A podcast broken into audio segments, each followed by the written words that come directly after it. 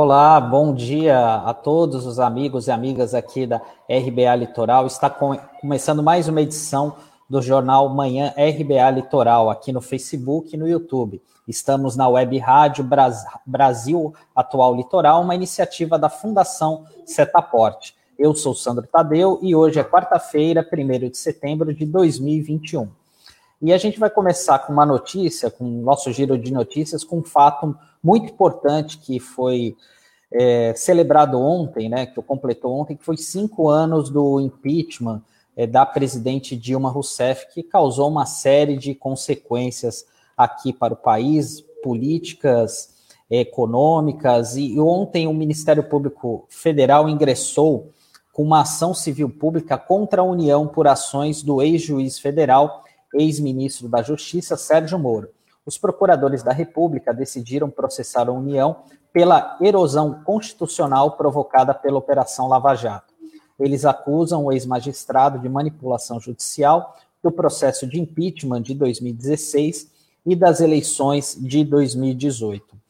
Essa é uma notícia muito importante, né? Foi uma, uma ação dos procuradores da República de Mossoró, no Rio Grande do Norte, que fala justamente é, dos abusos que ocorreram com a Lava Jato. Aqui a gente, em várias edições, a gente já dissecou esse assunto, né, relacionado à Lava Jato, que a gente é, mostrou qual era o objetivo claro do ex-juiz Sérgio Moro, né, que era justamente é, condenar o ex-presidente Lula, né, que foi o único tipo de condenação que ele teve até hoje, né, que isso já foi revertido em outros tribunais, até pelo STF, e a gente tem que lembrar sempre do custo Lava Jato. A gente sempre fala muito do custo Brasil, daquilo que acaba prejudicando o país, e a gente tem o custo da Lava Jato, conforme foi observado pelo Departamento Intersindical de Estatística e Estudos Socioeconômicos, o DIEESE.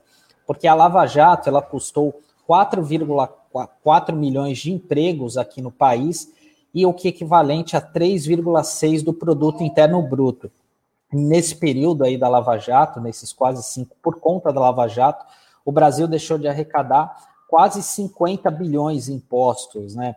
Então, e isso afetou diretamente uma, uma cadeia de empregos na área de petróleo e gás e da construção civil, né?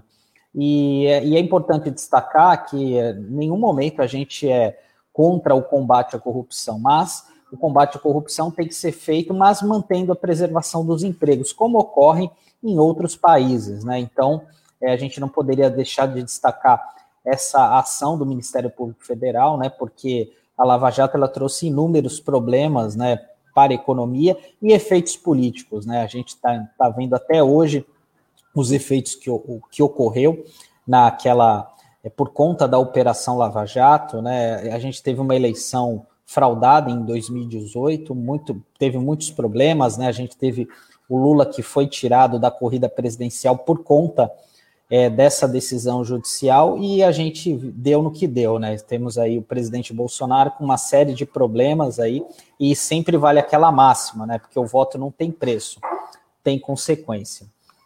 E dando sequência aqui, a gente vai falar sobre a CPI da pandemia, que aprovou a convocação da advogada da família Bolsonaro, Karina Cufa os senadores querem explicações sobre um jantar que aconteceu na casa dela e reuniu pessoas que atuavam nas negociações de vacinas com o Ministério da Saúde. A CPI também aprovou a reconvocação do motoboy da VTC Log, Ivanildo Gonçalves da Silva, além de quebrar sigilos da empresa. É, essa advogada, né, a, a Karina Cufa, ela é muito próxima, né, do, é, do presidente Bolsonaro, né? Ela estava envolvida, é advogada da família dele, né? E a, o nome dela surgiu durante a quebra de sigilo do lobista Marconi Faria, que, segundo a CPI, trabalhava em favor da Precisa Medicamentos. É, e uma das linhas de investigação que interessantes aí da CPI é com base num relatório do COAF, que é o Conselho de Controle de Atividades Financeiras, que aponta a movimentação financeira incompatível é, do líder do governo, o Ricardo Barros, né? E até ontem teve um entreveiro ali nas redes sociais entre o Ricardo Barros e o Renan Calheiros. E o Renan Calheiros é o relator da CPI da Covid, e segundo ele, né, o, o Ricardo Barros, ele é o comandante de um dos maiores esquemas de roubalheira que assaltaram o Ministério da Saúde.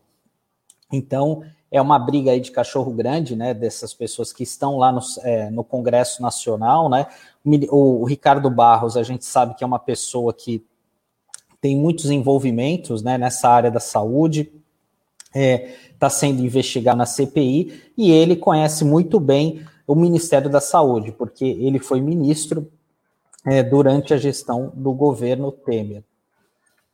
E dando sequência aqui, a gente vai falar também sobre, uh, falando do ministro do STF, o Alexandre de Moraes, que decidiu ontem manter as prisões do deputado federal Daniel Silveira, do PSL do Rio de Janeiro, e do ex-deputado Roberto Jefferson. Em relação a Silveira, Moraes apontou que havia risco de fuga do parlamentar que está preso desde fevereiro por defender o AI-5 e atacar os ministros do Supremo Tribunal Federal. Já Roberto Jefferson, que havia pedido a prisão domiciliar por motivos de saúde, o ministro argumentou que não há qualquer prova de debilidade e que a prisão preventiva é necessária para manter a ordem pública. Tá aí mais uma, um revés aí contra essas duas pessoas aliadas ao presidente, né? O Daniel Silveira, que é aquele deputado que ficou muito conhecido aí por quebrar aquela placa da, com o nome da Marielle, é, no Rio de Janeiro, que causou uma revolta muito grande, né?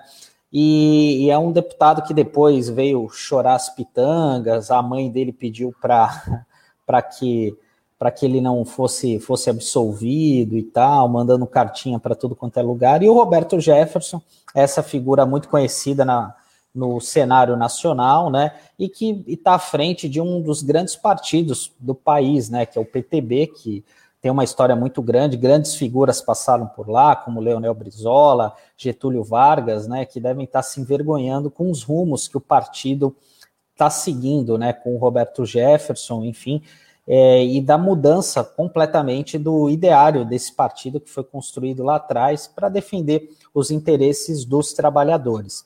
E aproveitando aqui para mandar um bom dia para a Débora Silva Maria, que está acompanhando aqui, é uma importante líder da do movimento Mães de Maio.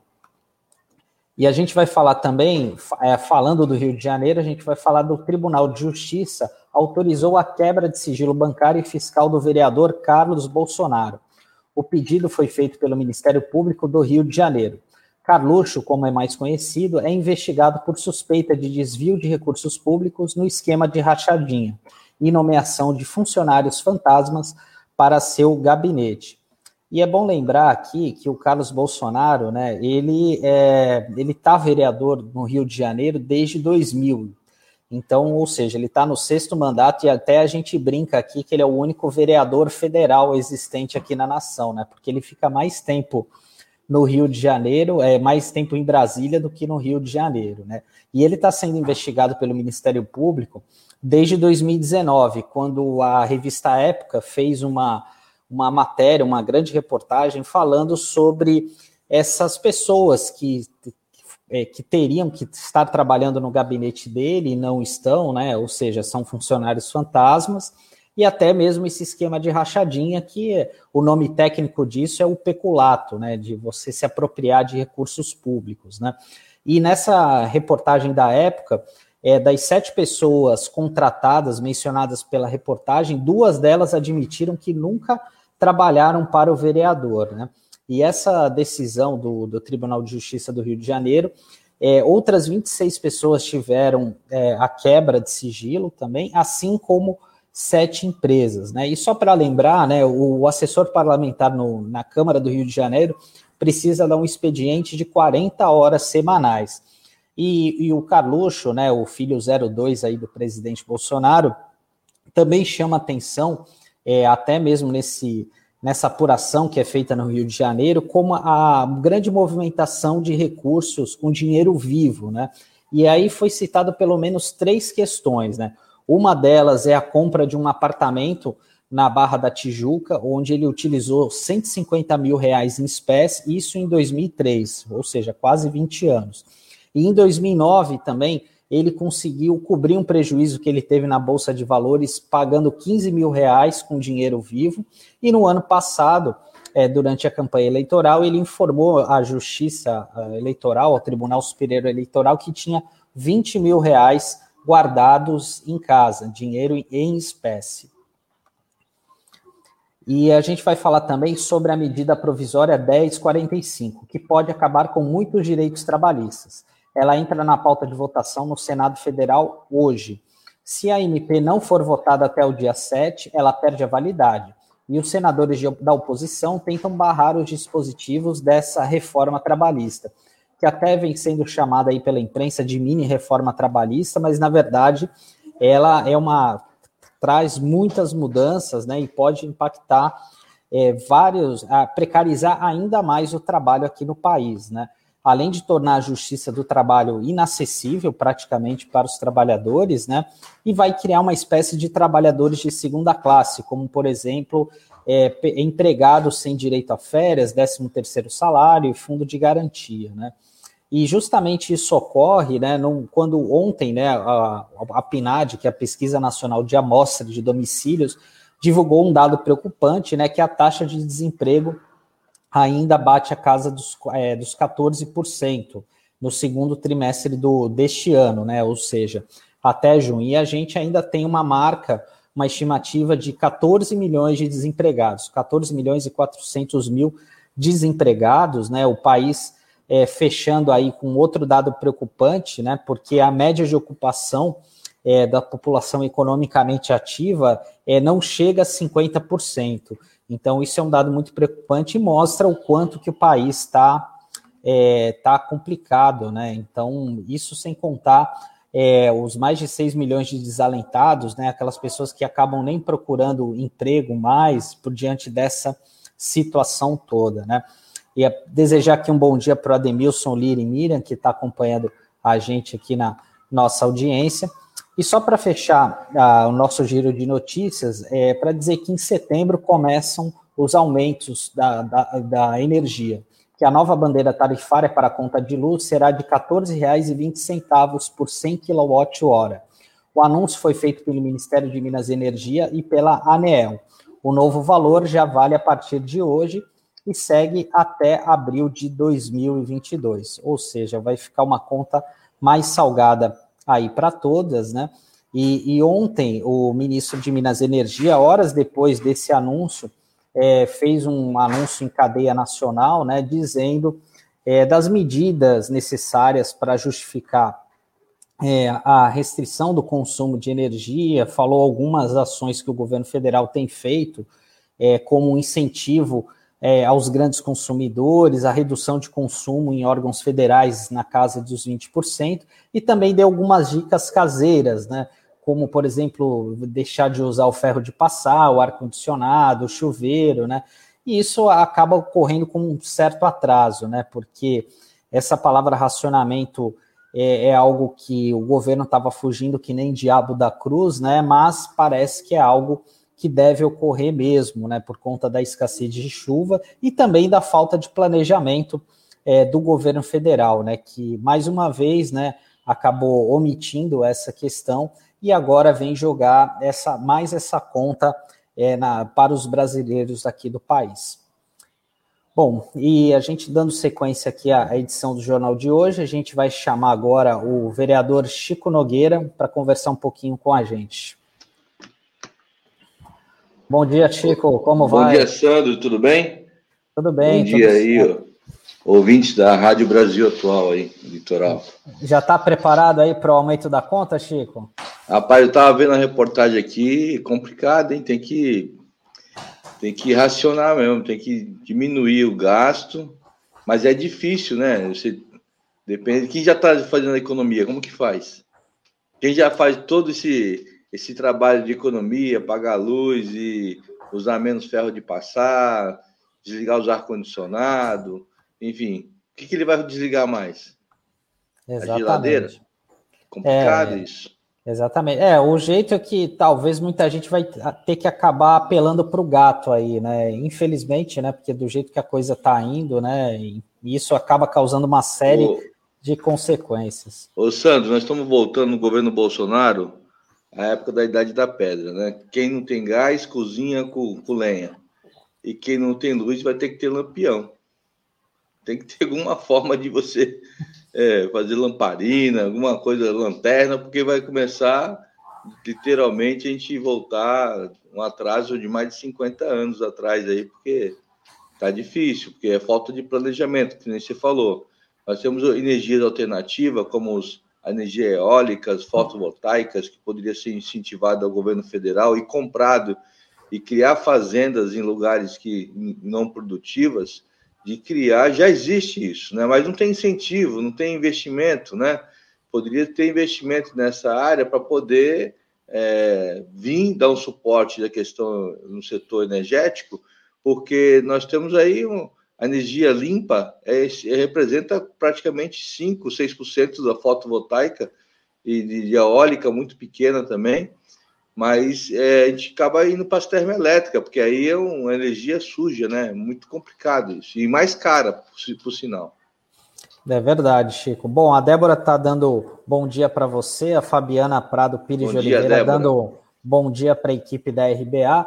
Mas, Chico, eu queria estar abordando com você que é um, um grande evento que teve ontem da Internacional Progressista, que vieram alguns representantes dessa, dessa organização mundial aqui na, em Santos, né? E você foi o grande anfitrião aí dessa visita. Eu queria que você falasse um pouquinho o que, que é essa organização internacional e qual que foi o objetivo dessa comitiva que esteve aqui na nossa região ontem. Então, Sandra, a Internacional Progressista é uma organização mundial onde ela tem representantes de diversos países, né? E ela tem regula a questão ambiental, a questão de atos antidemocráticos, né? E a comitiva aqui, formada por David Adam, Aline e Matt, os três estão no Brasil, é, já tem uma, uns 15 dias mais ou menos, visitando aí algumas áreas de, de devastadas, a questão do desmatamento da Amazônia, a questão do Ferro Norte. Eles foram no Pará, tiveram também, se não me engano, no Mato Grosso, estiveram visitando vários é, estados, foram em Brasília, tiveram, enfim, é, analisando essa questão do meio ambiente, questão do clima. E nós, do Setaporte, aqui a Sociedade Civil Organizada, Fórum da Cidadania, Associação Antipoluentes, é, aqui de Santos, através do professor Jeff Castelo Branco, nós fizemos um convite para que a, a, Internacional, através dessa comitiva, tivesse a Santos para ver de perto as questões ambientais do nosso porto, né? que, no, que tem preocupado bastante a sociedade santista, no sentido de você, é, todo esse desmatamento da Amazônia, a questão do plano do ferro norte, da questão da abertura de novas eh, ramais ferroviários, vai, vai desembocar aqui no Porto de Santos, que o Porto de Santos está se tornando um grande é, é, concentrador de commodities, né? E para que isso se, se, concretize, tem algumas intervenções do governo federal que estão sendo feitas através da, da, da ferrovia, através de empreendimento colocado num PDZ que não teve escuta democrática, que não teve audiências públicas, que não, não ouviu a sociedade civil, não ouviu a Câmara Municipal, sequer ouviu as, as prefeituras da cidade, em torno do porto, a respeito dos empreendimentos que eles querem implantar aqui, praticamente goela abaixo, né, no sentido para atender o mercado, e não se preocupando com a questão ambiental. Então, nós sabemos muito que esse porto, que é o maior da América Latina, que é o mais importante do Brasil, é, passa aqui um terço da balança comercial, tem uma importância muito grande mundialmente.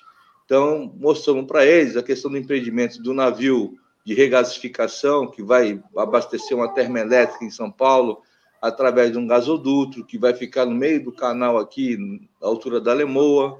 É um navio que tem um risco muito grande de acidente, é, caso tenha algum esbarramento nele, de explosão. Então, nós falamos a questão do terminal de fertilizantes na região de Outeirinho, ali próximo à Unifesp, ali do lado da Concais, um mega terminal de fertilizantes para movimentar aí até 2040, em cima das estatísticas, das previsões da própria autoridade portuária, para movimentar 12 milhões de toneladas de nitrato de amônia. Então, você percebe que assim, nitrato de amônia foi aquele produto que explodiu em Beirute, lá só tinha 3 mil toneladas. E estou se falando em movimentar 12 milhões por ano. Então é muita coisa num produto totalmente instável, para ficar naquele, naquele espaço, naquele local. Então, é, mostramos a degradação dos armazéns do 1 a 8, que tem um TAC do Ministério Público para poder fazer o restauro daquele, daqueles armazéns e passar para a prefeitura para poder criar é, incentivo ao centro velho, a questão do entretenimento, comércio, turismo, e não foi feito, foram passados por cima de um TAC, desrespeitando a justiça. Então, foi várias situações que nós passamos para, a internacional, para que ele leve para os órgãos é, internacionais, é, ambientais, a associação, a questão do OMC, que é a Organização Mundial do Comércio, mostrar que o Porto de Santos está longe, muito longe, de ser um porto verde, de ser um porto que está preocupado com as questões ambientais, está preocupado com a sociedade civil, está preocupado com, com a cidade. É, isso é muito ruim, porque, na realidade, nós precisamos ter esse diálogo com a sociedade, no, do, com esse porto, porque o porto está dentro do, das cidades. Né? Mostramos também a questão da cava subaquática, que foi outra aberração que aconteceu no Porto Santos, quando criaram a, a cava subaquática para pegar, tirar os descedimentos lá da, do canal da Cozipa e colocar dentro de um, de um buraco, o tamanho do Maracanã, dentro do nosso estuário, sem se preocupar com as questões ambientais, sem só se preocupando que tirou de um lado e jogou para o outro lado, não, não, não fez o tratamento correto dos rendimentos que tinham. Eu acho que assim, é, todo esse passivo ambiental que o Porto deve para a nossa cidade foi colocado em pauta, foi colocado para a internacional, para essa, essa comitiva, e eles ficaram muito. Primeiro, eles ficaram muito impressionados do tamanho do nosso porto, que é um porto com 13 quilômetros de extensão, com várias é, atividades, né? E o tamanho dele, de, de, das operações portuárias na área do granel. Ele falou: tem muito granel, tem muito, tem muito commodities, né? Então, é, a gente só tem a agradecer a visita dele aqui no Setaporte, a, a presença também do, do, do professor Jeff, com a Associação de Poluente, algum é, representante de universidade esteve presente, o Fórum da Cidadania, então, assim, a professora Jaqueline também fez uma brilhante é, é, explanação sobre a questão do patrimônio histórico, acho que foi muito bom, eles saíram aqui com bastante informação, para que possa realmente, dentro do relatório geral do Brasil, a questão ambiental, encaminhar para a Internacional Progressista Mundial, que, que com certeza deve levar isso para os órgãos internacionais que têm controles ambientais do nosso clima. Ô Chico, é, uma coisa que deve ter chamado a atenção, porque como você mencionou, eles já, eles já estiveram em outras localidades do país, é que muitos desses grandes empreendimentos é, que causam preocupação à população e também à saúde das pessoas, né? É, a longo prazo é que são sempre as mesmas empresas, né? Eu imagino que eles devam ter já percebido isso e como você falou da grandiosidade do Porto, né? Porque muitas vezes nós que somos aqui de Santos, né? Às vezes a gente tem uma dimensão, e quando vai para outros lugares conhecer um porto, às vezes é aquele, é um berço, dois berços de atracação, Verdade. então não tem a, a grandiosidade que é o Porto de Santos, e que não é à toa, né, que responde por quase um terço aí das, da movimentação de cargas do país, da riqueza do país, né? Então eu queria que você falasse um pouco sobre isso. Então, ele, de fato, ele, eles têm, têm isso no relatório deles já. É, algumas empresas já, como Rodia, Cargill, empresas que têm empreendimento, empresas multinacionais, têm empreendimento em vários lugares do, do Brasil, em vários é, portos brasileiros, tem empreendimento fora dos portos, que ele, eles perceberam muitas vezes o descuidado na área ambiental dessas empresas multinacionais que vem para o Brasil muitas vezes se instalar e se não se preocupa com a questão ambiental, sendo que a questão ambiental lá fora é muito rígida. Lá a pessoa tem, tem a questão ambiental bem, bem rigoroso e as empresas, para poder fazer qualquer empreendimento lá fora, tem, tem que ter muita, muita cautela, muitas questões que tem que ser observadas, a questão de, dos preparos própria, da questão do uso é, da sua matéria-prima, o descarte da, correto da matéria depois usada, enfim, é, o meio ambiente é muito, é muito lá fora, ela, ela é bem fiscalizada. Quando vem o Brasil, eles, eles deparam com empresas que têm referência mundial no cuidado do meio ambiente, e aqui está praticamente largado, né? Não tem, é como fosse o quintal é, do vizinho lá que faz, faz a sujeira e joga por baixo do tapete. Então, nós precisamos estar muito alerta para isso, que os empreendimentos que poderão vir para o Porto de Santos tem que ter os cuidados ambientais, tem que, os, tem que ter os cuidados é, para que não agride o meio ambiente e tem que ser sustentável, porque quando as empresas investem lá fora, eles investem bastante porque são cobrados. E quando vem investir no Brasil, eles vêm fazer a parte mais barata possível. É, exemplo de, do esse exemplo do navio de regasificação.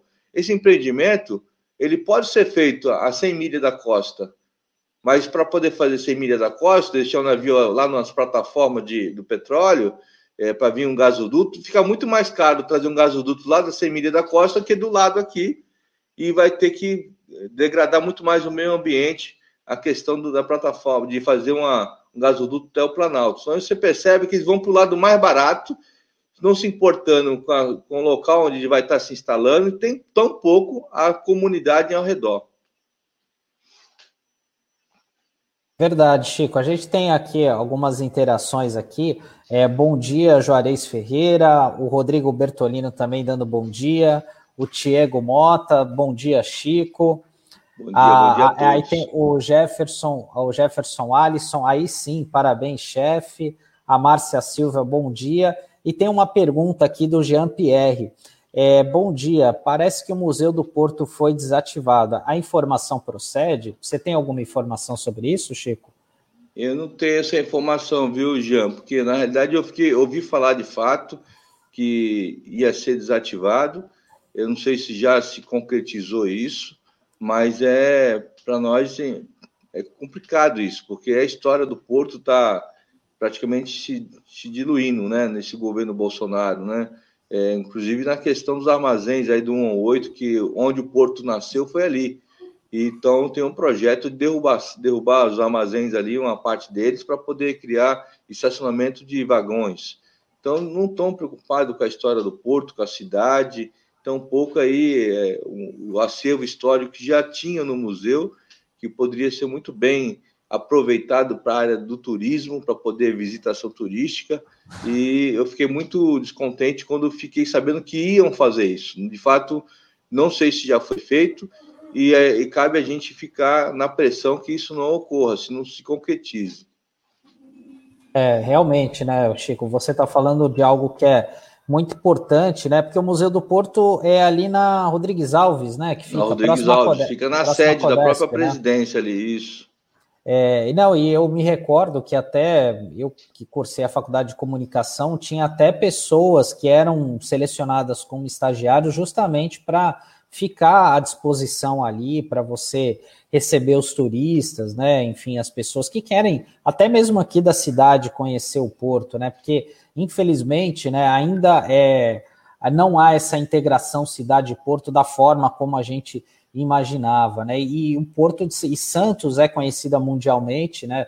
Pela questão do porto, né? Inicialmente por conta do ouro verde, né? Que era por conta do café. cultivo do, do, café, da exportação, né? Obviamente depois veio o Santos Futebol Clube por conta do, do Pelé e tal, mas Santos é essa referência no país hoje, ainda continua sendo e até internacional por conta do, do Porto, né? Então é, é, muito importante esse trabalho né, da Internacional Progressista, né, esse trabalho que a gente vem desenvolvendo aqui na RBA, com essas fontes que a gente é, semanalmente traz aqui, para trazer esse outro, esse contraponto, né, que muitas vezes a gente não vê por aí, né, alertando a população para isso que está ocorrendo, né, porque ninguém é contra o desenvolvimento, o progresso, a geração de empregos, mas a gente precisa saber dosar bem é isso daí, né, Chico? Porque, como você falou, a economia é importante, mas o meio ambiente também, e a gente tem que tentar equilibrar essas duas coisas.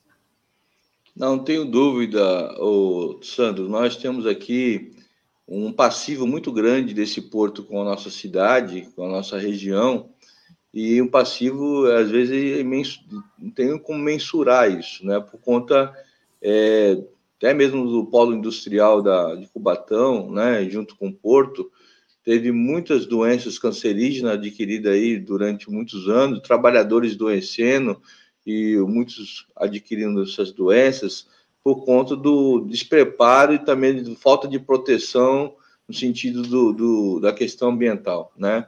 E você não ter uma política ambiental regional de cuidado dos trabalhadores, cuidado da, do, do, da população ao redor das empresas, e com isso a gente sofre, e o poder público também sofre, porque não tem atendimento hoje para tratamentos cancerígenos de, de, de alta gravidade, tem que subir a serra, não tem um hospital de referência aqui em Santos que possa realmente atender uma demanda grande, tem aqui a Beneficência Portuguesa, Santa Casa, uh, Guilherme Álvaro, mas o atendimento é muito pouco e não tem grande especialidade de atendimento nessa área. Então, acho que o passivo das doenças que podem ocorrer e até mesmo os riscos que nossa população é, vai estar presente no nosso quintal, seja o nitrato de amônia na região de Outeirinho, seja um navio de regasificação aqui próximo da Lemoa, são riscos que não dá para mensurar, nem ter como ter contrapartida ambiental no sentido de, de compensação. Porque o que vai compensar um risco de explosão? Se explodir, nós vimos o que aconteceu em Beirute. Não tem o que compensar as mortes, as vidas das pessoas, mas dá para evitar que seja feito empreendimento naqueles locais.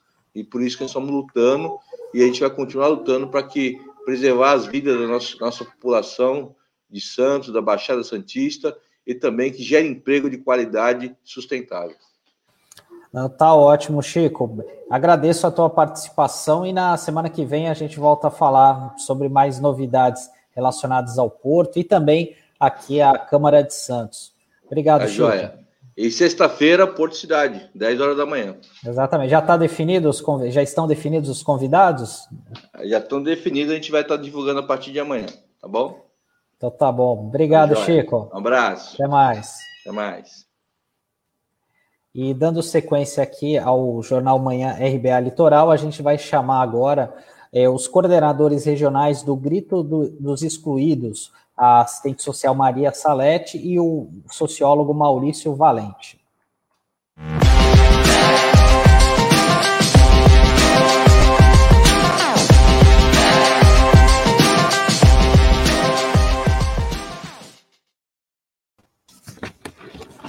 Bom dia, Maria Salete. Bom dia, Maurício. Tudo bem? Bom dia, Sandro. Tudo bom? Bom dia, Salete. Bom, dia, Sandro Tadeu. Bom dia, Maurício. E bom dia também a todos os ouvintes da RBA Litoral. Tá ótimo. É, bom, eu queria iniciar a conversa com vocês perguntando é, o que é o grito dos excluídos, caso é, os internautas que acompanham a gente, né? Muita gente já deve estar ouvindo falar dessa mobilização que vai ter no dia 7 de setembro. E eu queria que vocês falassem a origem do grito dos excluídos. Tá certo, Sandro.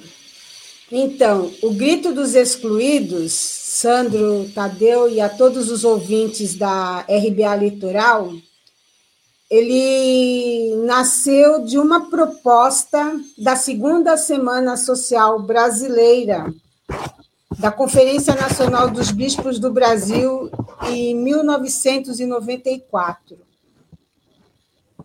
E no ano seguinte, ele foi tema, né? Foi inspirado uma campanha da fraternidade que acontece todo no período da Quaresma, depois da quarta-feira de cinzas. A Igreja do Brasil, ela tem por hábito e reflexão promover a quaresma, né? E todo ano nós temos um tema de referência para ser tratado. Neste ano, ele aconteceu sobre, foi inspirada na campanha da fraternidade e os excluídos. E a partir dessa semana social, da segunda semana social brasileira, a partir desse tema vim para a campanha da fraternidade, o grito dos excluídos ele teve o seu nascituro. Então, ele foi uma ele foi um fruto da segunda semana social brasileira convocada pela Conferência Nacional dos Bispos do Brasil, a CNBB. E as motivações que deram origem a ao grito foi justamente de fazer um contraponto ao nosso 7 de setembro, né? Fazer um contraponto ao grito da independência. Que grito seria esse? Como é que o país, o Brasil, ele nós temos um grito de dependência que não corresponde ao desenvolvimento do seu povo, não corresponde ao cuidado da soberania, não corresponde à evocação cidadã que temos que colocar como países independentes. E em 96, 1996, a CNBB ela aprova, né, em uma Assembleia Geral dos Bispos, que se reúne todos os anos para poder fazer um, uma reflexão de como está o serviço pastoral no país. O grito ele é aprovado nessa Assembleia de 96.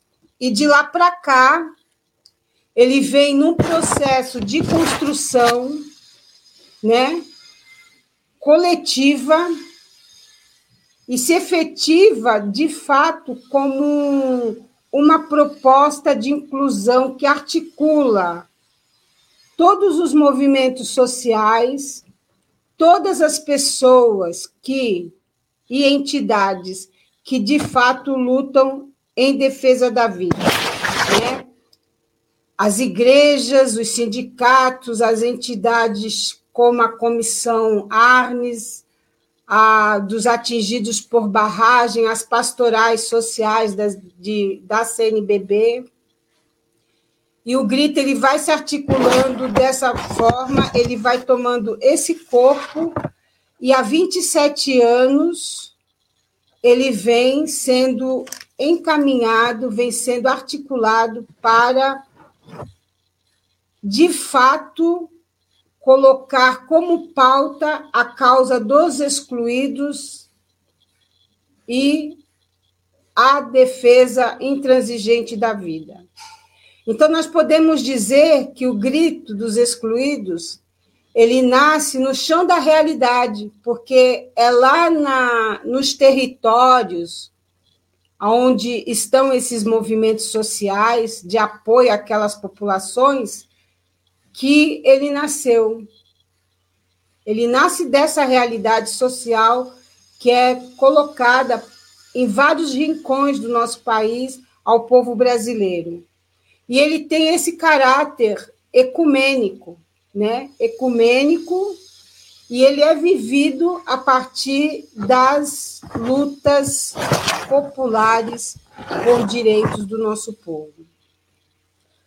E o grito, ele só não questiona também a questão da independência, mas ajuda, a proposta dele, uma das propostas principais, eu diria, que é ajudar na reflexão para um Brasil que, de fato, ele seja mais justo, mais cidadão e também o grito ele vem como um espaço de denúncia das atrocidades que se cometem junto ao povo, ao povo brasileiro. Salete, é, até você falou que todo ano é escolhido um tema né, para o grito dos excluídos, e o desse ano é vida em primeiro lugar. Né? A gente, eu acho que os motivos são mais do que óbvios, né, por conta da questão da Covid-19, que infelizmente já ceifou aí é, mais de 580 mil vidas aqui no país, né? E eu queria que você falasse um pouco sobre isso, do tema deste ano. Então, o, todos os temas, né, ele vem com a, a defesa da vida. E neste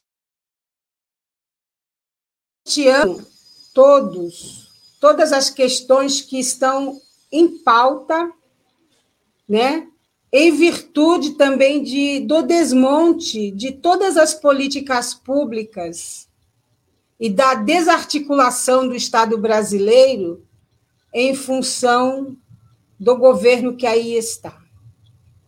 Então, a defesa, o ponto de partida do grito dos excluídos é a defesa da vida aonde quer que ela esteja ameaçada. E aí a gente pode elencar algumas coisas, né? alguns eixos. A saúde. Como é que pode um país como o Brasil, que foi referência em vacinação continental, a gente chegar no momento em que chegamos com quase 580 mil vidas? A questão da moradia, né? Nós vemos famílias inteiras morando na rua. Hoje não só tem a questão da população de rua, que já é uma situação irreal para um país como o nosso, que não tem uma política habitacional. Hoje nós temos famílias inteiras. A questão do trabalho, 15 milhões de desempregados nesse país. Por onde passa a dignidade? A questão do alimento, a insegurança alimentar, que a maioria do nosso povo está vivendo. Então, o grito, a questão do campo, a questão agrária, a questão do meio ambiente, né, que vem no discurso de passar o trator de destruição dos povos originários. Então, o grito, ele traduz a cada ano a defesa da vida. E aquelas situações que são mais prementes são essas que são colocadas na pauta para reflexão, a discussão, e não somente isso, mas como a sociedade civil organizada ela pode fazer frente a todos esses desmandos, como nós estamos vivenciando no nosso país desde o golpe de 2016. Então, o grito ele nasce dessa proposta, ele nasce com essa toada de fazer ressoar nos quatro cantos desse país aqueles que de fato estão à margem da sociedade. É, Maurício, eu queria é, perguntar para você é, como é que tem sido esse trabalho de mobilização e de organização desse ato no, no dia 7 de setembro, né? Quando que vocês começaram esse processo? Bom dia, Sandro. Bom dia aos nossos ouvintes, as amigas e amigos da Rádio é, Brasil Atual. É, é como a Salete diz, na verdade, assim, há um processo já acumulado de quase três décadas de organização do Gritos Excluídos. Né?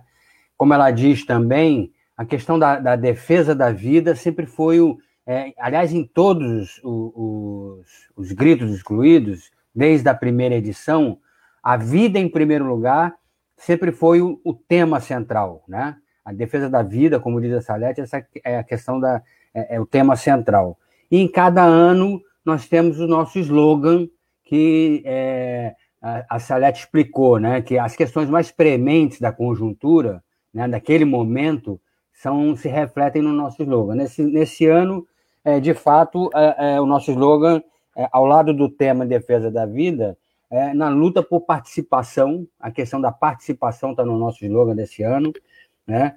a participação popular, a saúde, como ela, como ela explicou, a questão da comida, moradia, trabalho e renda já. Esse é o slogan do grito esse ano, né? E, e, e, assim como nós estamos há três décadas, o Grito dos Excluídos, fazendo esse contraponto explicado pela Salete com o 7 de setembro, na perspectiva da soberania popular, né?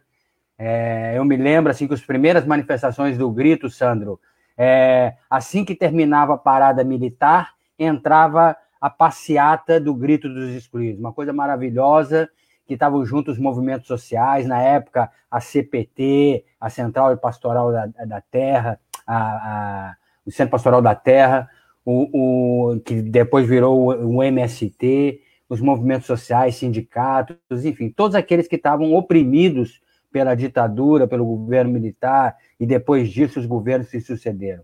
Né? Esse ano, também a, a organização do nosso grito, ele também já reflete um processo de acumulação que nós tivemos já na, na região. Né? Todos os anos nós temos feito, é, é, sob coordena, é, coordenação do Grito, outros movimentos sociais têm se juntado. Né? A Central de Movimentos Populares, que está desde o primeiro momento no Grito, o MST, é, os partidos progressistas, enfim.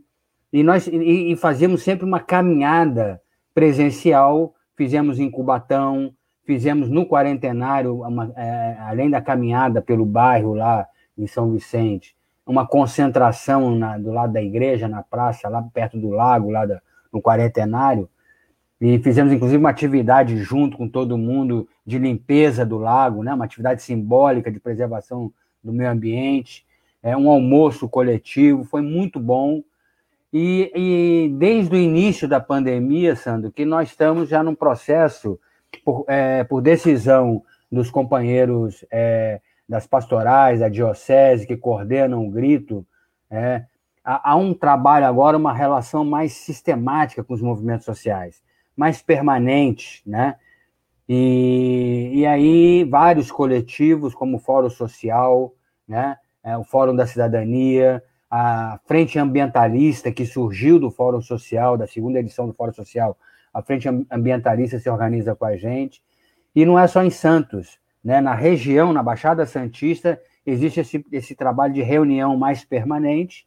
E desde o início da pandemia, que nós fazemos esse trabalho de mais virtual também. Incorporamos atividade virtual né, de lives temáticas, debates temáticos da questão do meio ambiente, a defesa da, e proteção das mulheres, que, tão, que teve um aumento brutal do feminicídio na região, em todo o país, né? É, a defesa do, da, da, da, população negra, né, que, que sofre um racismo estrutural e violentíssimo no nosso país, é, a questão do meio ambiente, né? Nós temos aqui, como estava falando o Chico agora, é, problemas gravíssimos, né? É, de, de, de, relacionados ao meio ambiente, né? a possibilidade da instalação da, de termoelétricas na região, a possibilidade de instalação do navio bomba, né? que é a concentração na uma plataforma de gás do lado, ali no estuário, do lado da, da, da zona noroeste, é, a cava química, que é, como diz o Chico, né, o vereador Chico, um brumadinho aqui na, na Baixada, né? O risco disso, enfim, uma série de problemas que foram agravados pela pandemia, né? É, o aumento, a gente estava vendo o seu programa desde o início, o aumento brutal, como diz a Salete, na faixa de 15% de desemprego. Nós chegamos, é, Tadeu, é, no, no, período dos governos Lula e Dilma, nós chegamos a, a, a quase o pleno emprego, 4% de desemprego nesse país, 4%. Hoje estamos a 15% de desemprego e no espaço, no, espaço relativamente curto, de 4, 5 anos, um absurdo. São famílias que estão vivendo hoje as situações de. Uh, é, eu estou sempre me referindo a Salete porque o informe dela agora foi, foi completo, né? É, ela, a questão da segurança alimentar. As famílias estão vivendo problema de fome, fome. É, é, tem que acor acorda de manhã, porque 14 milhões de desempregados, né? É, não reflete a situação de miserabilidade, porque é pelo menos o triplo de famílias que vivem do subemprego. Subemprego é aquela, é aquela família que acorda às 5 da manhã, 6 da manhã, e sai para a rua para fazer um bico qualquer, para conseguir garantir o almoço. E depois do almoço tem que sair para ver se garante o jantar. E assim por diante. Quer dizer, é, crianças trabalhando. Então nós estamos vivendo uma situação, por isso o grito está num processo de organização aqui de, mais uma vez, um 7 de setembro, nessa perspectiva da soberania popular, da preservação de direitos, da vida, né? comida no prato, é, saúde, educação, sabe, emprego e renda imediatamente, rendas, renda emergencial. As famílias não estão pagando aluguel, não estou conseguindo fazer frente ao aluguel, ou paga aluguel ou come. Então ela vai, então a gente está vendo famílias inteiras na rua, morando na rua já, né? Uma situação de emergência social nós estamos vivendo. E o pior é que ao lado dessa emergência social, Sandro, nós estamos vivendo a, a omissão governamental, a insensibilidade do governo. Quando um presidente da República, pelo menos uma pessoa que se diz presidente num país como o Brasil, diz que em vez de comprar feijão tem que comprar arma, a insensibilidade é brutal. É brutal. Quando vem um ministro da, da, da, da energia pedir para as famílias é, passarem roupa de manhã e, e, ou no fim de semana, e economizar. Eu estava lendo uma matéria que 70% da água gasta no Brasil é, é, é, pela agroindústria, pelos plantadores de soja, plantadores de algodão, né? É, o latifúndio gasta é, rios e rios de água, né? E é 70%, 22% é a indústria que gasta de água. 8% é o que gastam as famílias no Brasil. 8% da água consumida no país. Então é uma mentira, uma falácia esse negócio de economize a sua água para fazer frente à crise hídrica, que, como explicou o vereador Chico, não é uma crise hídrica, é uma irresponsabilidade na gestão, né? na, na distribuição, vazamentos imensos ocorrem no estado de São Paulo, enfim, toda essa situação caótica, o grito vem se organizando. Eu estou aqui, quase não, quase não respondo a sua pergunta, mas a Salete vai me ajudar também nessa questão da organização. Nós estamos organizando de nove municípios da região, sete municípios, pelo menos, já estão organizando seu grito. Haverão atividades no dia 7, na parte da manhã, em horários sucessivos, né? Na parte da manhã, em, em todos os municípios, exceto Bertioga e Mongaguá, que não, não se conseguiu ainda estruturar o grito, né? mas Cubatão, São Vicente, Peruíbe, Itanhaém, Santos, né? É, enfim. E, e aí nós, é, na parte da tarde, faremos um, um, ato que nós estamos chamando de ato unitário, onde vários companheiros vêm de outros municípios, é, os movimentos sociais estão junto com a gente. Ontem nós participamos, Sandro, de uma importante reunião que reuniu é, membros, né, participantes das centrais sindicais, né, é, da CUT, da CGT, é, estiveram com a gente ontem para organizar o grito, né? É, representante da Uni, da UBS, né? É, dos partidos que estão pelo fora Bolsonaro, porque você sabe que no Brasil está sendo articulado junto com o movimento as frentes fora Bolsonaro, vai ser feita é, vai ser feito o grito, né? Junto com, com, essa frente. Então, ontem nós reunimos com a CUT, a Intersindical, é, a Força Sindical estava na reunião, a UGT, né, os partidos progressistas, né, o partido é, PT, PSOL, PCdoB, etc., a, CM, a Central de Movimentos Populares. Eu participo do Grito como é, é, militante da CMP, Central de Movimentos Populares, né? E, mas é, a Central de Movimentos Populares, que tem a, a coordenação do companheiro Lula, né? É o, é o, nosso coordenador aqui na Baixada Santista, ele é do movimento de moradia, o Lula, e, e, e ele que coordena a nossa atividade, inclusive em Itanhaém nós temos o companheiro Dória, da Central Movimentos Populares, né? É, é, as mulheres, Maria, o movimento feminista, Maria vai com as outras, é uma série de, a frente ambientalista, como eu já disse, né? As pastorais sociais estão com a gente, enfim, é uma série de, de movimentos, né, que estão se reunindo e vão estar organizando esse grito, né?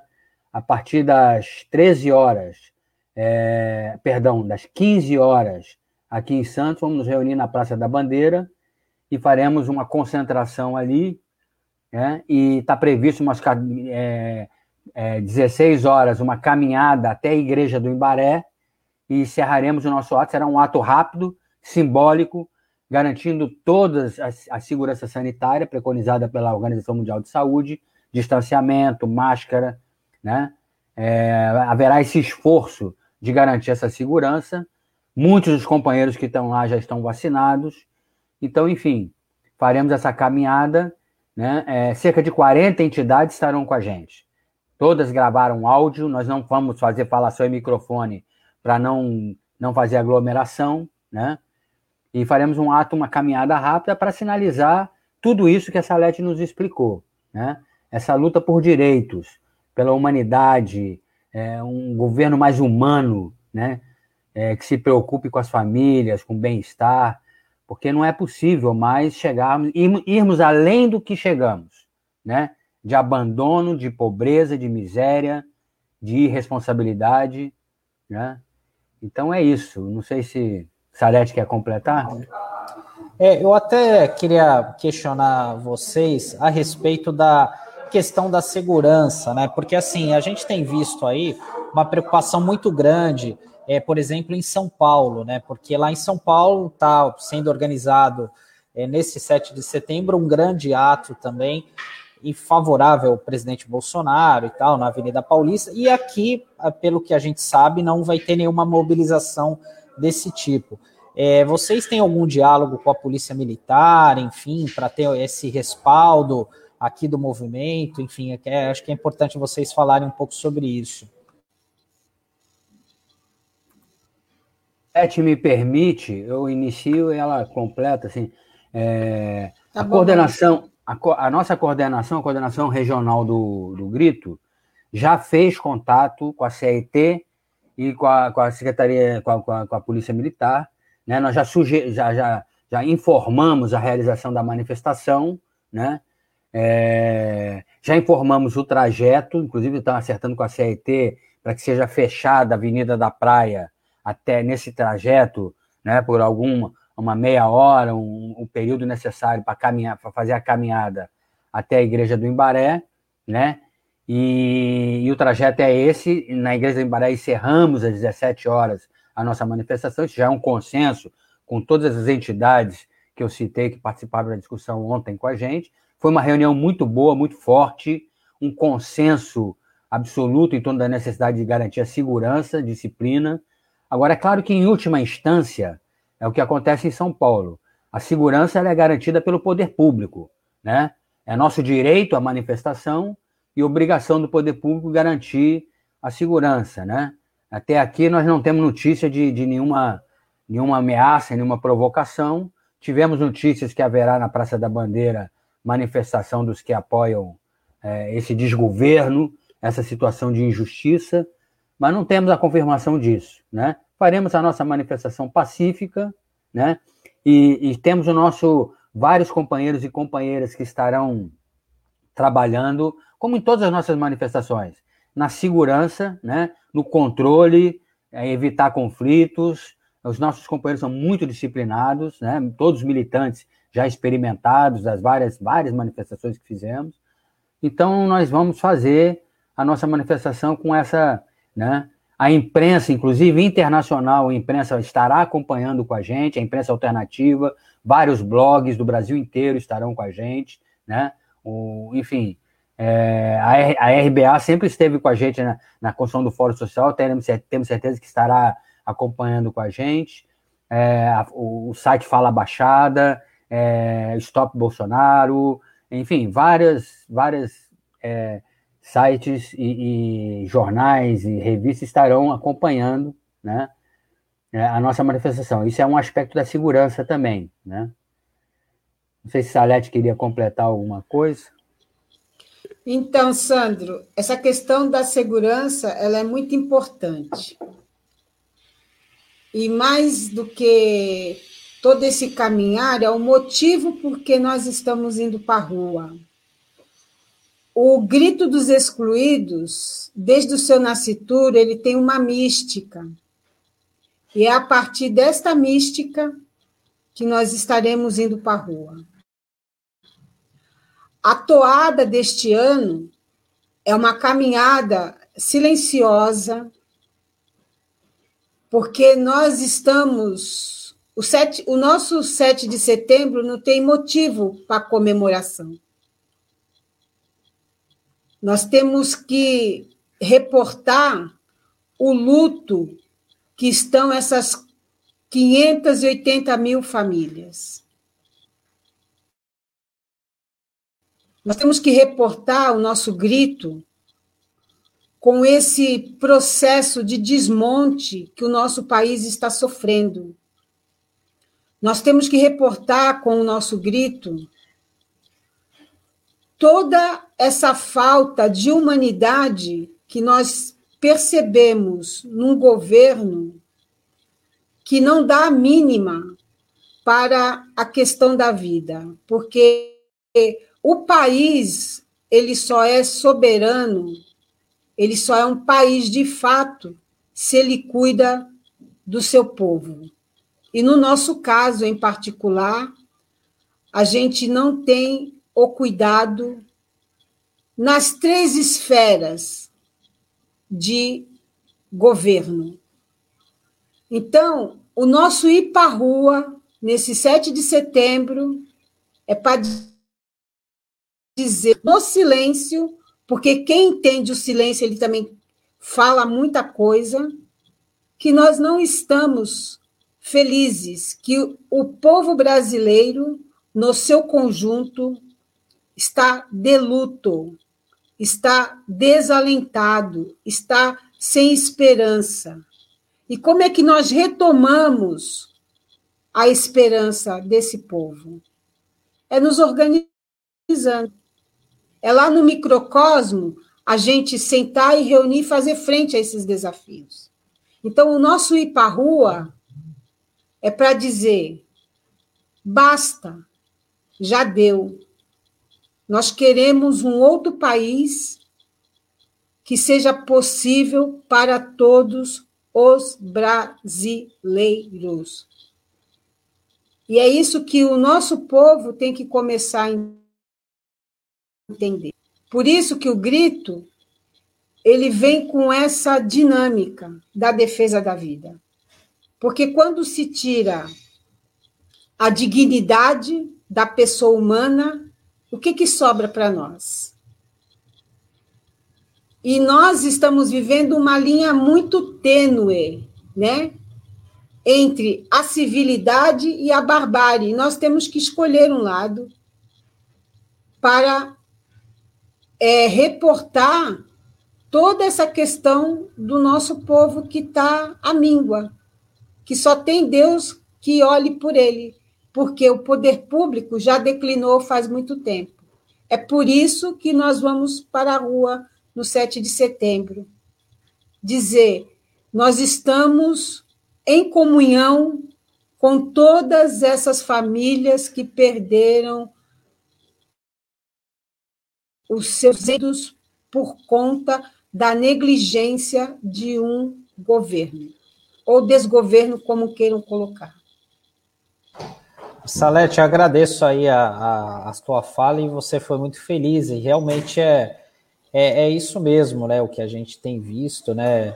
Enfim, é uma data, é, como você falou, não é para se comemorar, é para refletir. Isso serve é, muita é, de reflexão para as pessoas, né? Eu tenho a lembrança de ter participado de alguns, alguns eventos, né, do Grito dos Excluídos, e um que me marcou bastante foi em 2006, que foi ali na região do Quarentenário.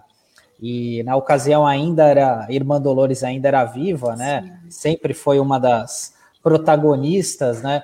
E eu lembro que dentro da minha ousadia ali, com meus 19, 20 anos, eu falei, olha, Irmã Dolores, eu falei, olha, mas o Grito dos Excluídos tem que ser feito no Gonzaga, no Embaré, na ponta da praia, para realmente chamar a atenção, né? E eu falo isso com muita é, clareza, assim, né? Até porque eu sou católico também, então muitas vezes é, nós que somos igreja precisamos também dessa reflexão e desse puxão de orelha, né? Porque muitas vezes a gente acaba se afastando muito, né, daquilo que deveria ser o correto, né? Pelo menos é o que a palavra nos diz, né? Como Jesus é que é as coisas simples para a gente, às vezes a gente que complica as coisas. E eu fiquei muito feliz assim que no ano seguinte realmente foi na Praça das Bandeiras ali a concentração, né, do Grito dos Excluídos. Foi a última vez, né, que a que a irmã Dolores participou, que ela veio a falecer no ano seguinte, 2008, em agosto, né?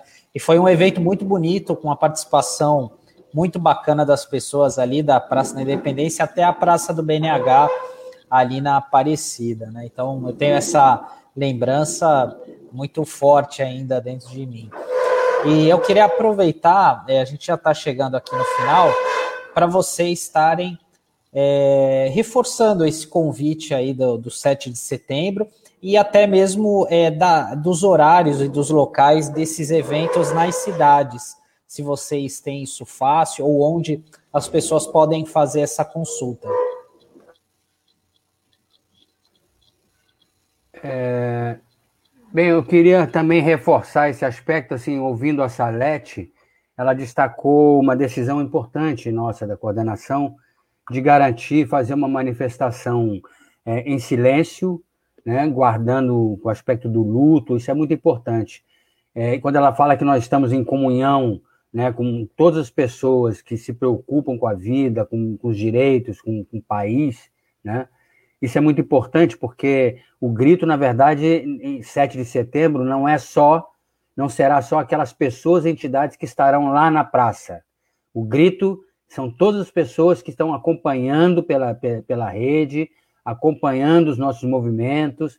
O grito são aquelas famílias que depois nós encontramos no, no dia seguinte e, e, e conversamos na igreja, nas missas, nas escolas, nos locais de trabalho, sobre o que aconteceu. Né? Estamos em comunhão com toda essa comunidade. Esse, inclusive, em última instância, eu falei assim: em última instância, quem garante a segurança é, é, o Estado. Em última instância, o que nos garante é a sociedade brasileira, a sociedade é o povo que está atento aos nossos movimentos, ao nosso passo. Né? É, Sandro, nós estamos assim, até publicamente. É, evitando assim na, na, cidade fazer uma convocação mais geral, até pela questão do, da, da, da, da segurança sanitária, né? Nós estamos falando assim o horário e local aqui em Santos, porque aqui nós temos né, um esquema mais é, até de, de, de, junto com as entidades de segurança e tal. Nos municípios, é, vários, vários ainda não fecharam o, o, também o seu horário, né? e a maioria já fechou, porque nós estamos, faremos em horários é, em sequência para que possa ser feita a transmissão ao vivo sempre que uma cidade se mobilizar, né? E essa sequência de horários está sendo ainda discutido, né? A depender da condição de cada município. Mas eu também friso, né? Quer dizer, nós estamos evitando publicamente publicizar, fazer a convocação mais geral nos municípios, também por uma questão de segurança, sabe? E, mas nós daremos a informação para a RBA, para todos que estão nos acompanhando na rede, todos que estão sintonizados com a gente saberão é, horário e local, né?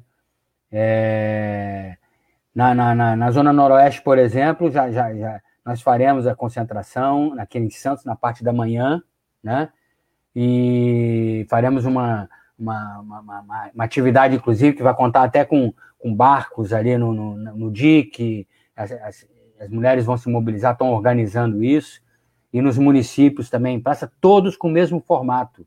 A nossa orientação é isso que a Salete fala, esse formato da caminhada silenciosa. No ano passado nós fizemos isso, ficou muito bonito, e, e o nosso grito, a nossa palavra foi o nosso silêncio. A nossa palavra de indignação, de compromisso com o país, com a vida, foi o silêncio, né? foi o luto, né, em respeito a quase. Nós estamos falando oficialmente de 600 mil mortos, 580 mil mortos. Seguramente já chegamos a quase 800, 1 milhão de mortos nesse país. Tem a subnotificação, que é muito grande, né? E, e muitos estão morrendo, crianças morrendo de gripe, de diarreia, de falta de alimento. As, as pessoas estão morrendo nas ruas de frio nesse inverno, né? Então, então é um, é um genocídio verdadeiramente, né? Então eu queria é, apenas reforçar, né, que estaremos a partir das 15 horas é, até a partir das 16 horas faremos a nossa caminhada, às 17 horas encerraremos na igreja do Imbaré, né? As entidades que estão com a gente, a CUT, a Intersindical, né, a UGT, é, a POSP, a Central de Movimentos Populares, a UNE, a UBS, né? É, as pastorais, é, todos aqueles que estão com a gente. Se eu estiver esquecendo alguma coisa, a Salete também já, já pontua.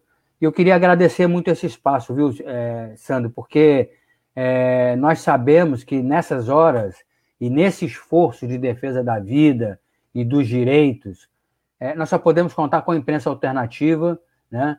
É, uma ou outro meio de comunicação é, comercial cobre o que a gente faz, e, e, esse é um aspecto importante da nossa, da nossa mobilização, da nossa atividade e da nossa segurança. É importante passar a informação para a população do, do, que está sendo feito. Como a Salete fala, muitos já estão desesperançados. Então, essa mensagem de que estamos aqui desse lado, organizando, resistindo, propondo é, a defesa de direitos e da vida, é importante que chegue nas pessoas, porque a falta de esperança é o pior que pode acontecer. O brasileiro, mesmo quando está na miséria, quando está na pobreza, no desemprego, Quando ele tem esperança, ele luta. Quando ele tem esperança, ele defende a sua família, protege os seus filhos. Quando ele perde a esperança, Sandro, aí é, é o grande problema, né? Aí é o grande, aí é o retrocesso. Então é importante que chegue essa e através de vocês aqui da RBA, através dos sites, da, da, dos parceiros nossos de comunicação, é que nós conseguimos fazer chegar essa mensagem, né? Muito obrigado. Eu não sei se essa seria a nossa consideração final, né? E, e, que estaremos firmes no dia 7 de setembro em defesa da vida, né? em defesa da participação popular, em defesa da comida no prato, saúde, é, emprego e renda já. Né? Obrigado, Sandra. Ah, tá ótimo. Salete, você gostaria de é, fazer uma consideração final?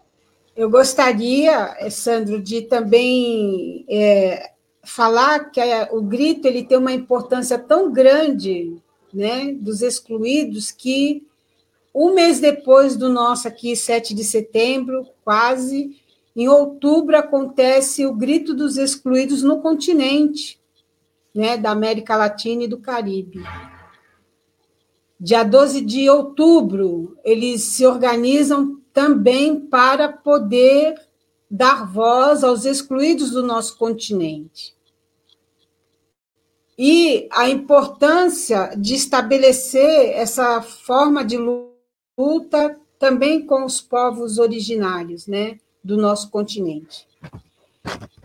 E eu só gostaria de falar para as pessoas que estão nos ouvindo que a nossa toada nesse ano, né, reiterar, é o nosso pesar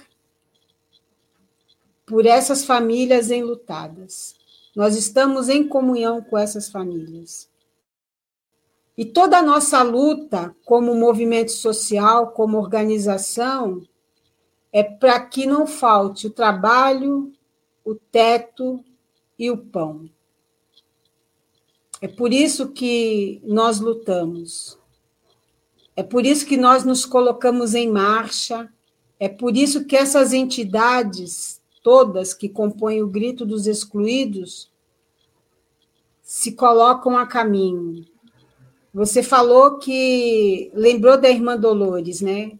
A irmã Dolores, para nós, durante muito tempo, e continua, desculpa, ela foi a referência. Porque a gente via naquela mulher tão pequena a força que brotava em favor da vida. E nesse momento em que nós, em que nós passamos né, de desesperança, nós temos que ser a voz profética, como os profetas do Antigo Testamento, de se levantar e de se colocar ao lado daqueles que estão, de fato, sendo postos à margem da sociedade. E eu gostaria de terminar, se você me permite, um pensamento de Santo Agostinho que eu gosto muito e que vale bem esse momento que nós vivemos. Nós temos que reesperançar o Brasil, como diria Paulo Freire, ressignificar as relações. E nós temos que reativar isso no nosso povo. A esperança, ela nos ajuda a caminhar em meio às dificuldades. Porque a gente ainda enxerga a luz no final do túnel. Quando a gente não enxerga mais a luz no final do túnel, é sinal que a situação ela está fora do eixo.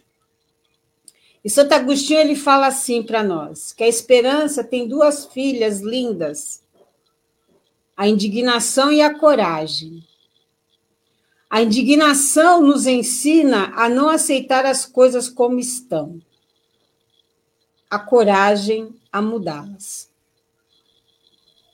É com esse pensamento que eu agradeço a vocês da IBA pelo espaço e que no dia 7 nós estaremos na rua para dizer, mesmo no silêncio, que nós não estamos felizes com o que fizeram com o nosso país e com o nosso povo. Esse vai ser o nosso a nossa colocação.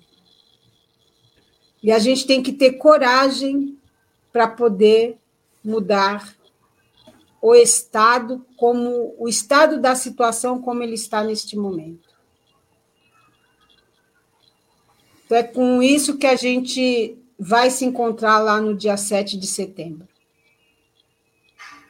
Tá ótimo. Maurício, você queria completar alguma coisa? Que você fez uma sinalização? É, é eu fui lembrado aqui no Zap, é, a Salete fez, fez, referência a esse problema do, da segurança alimentar, essa situação que as famílias estão vivendo, e o grito naquela perspectiva, inclusive, do Paulo Freire, nós é, fazemos a denúncia e o anúncio também.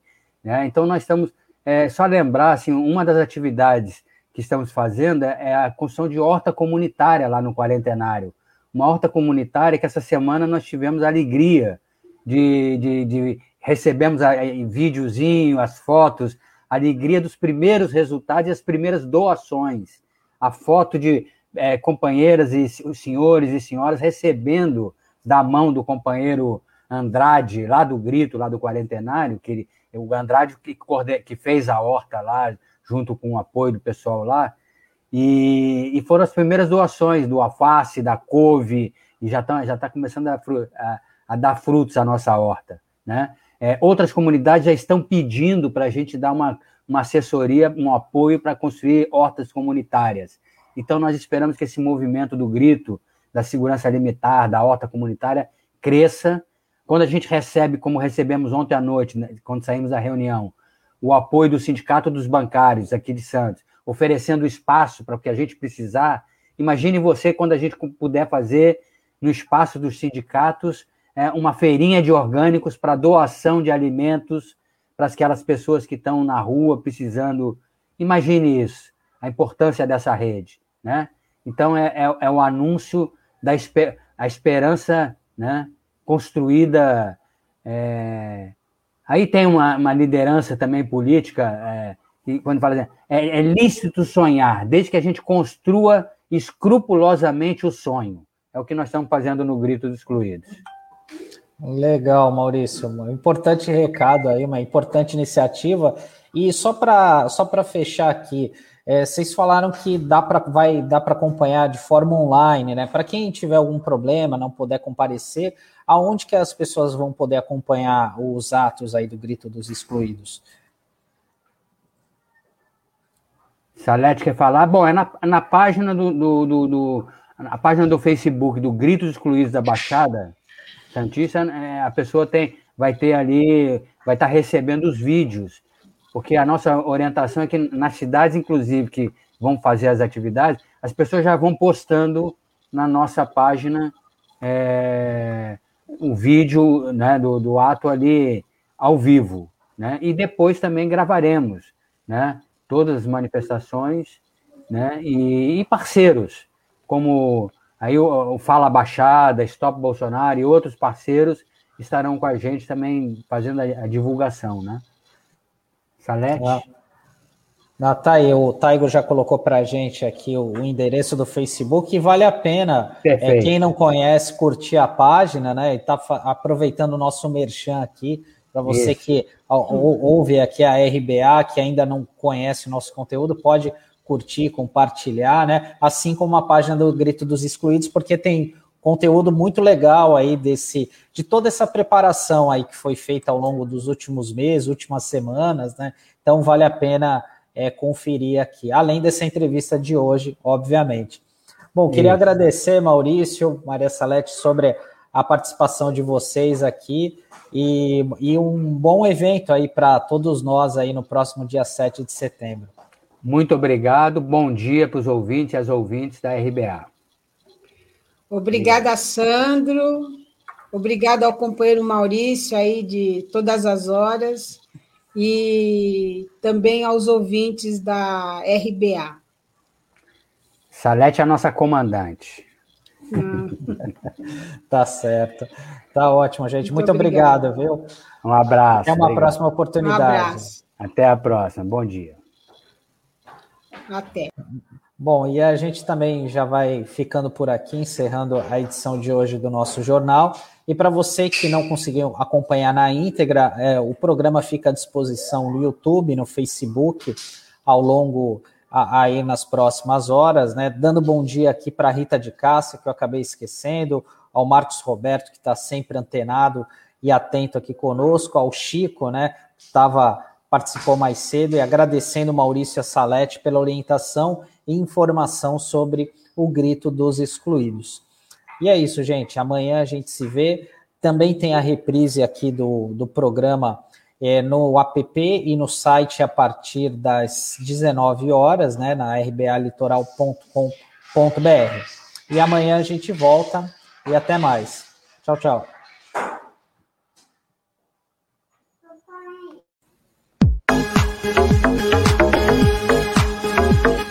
Brasil Atual Litoral é uma realização da Fundação Setaporte, apoio cultural do Sindicato Setaporte.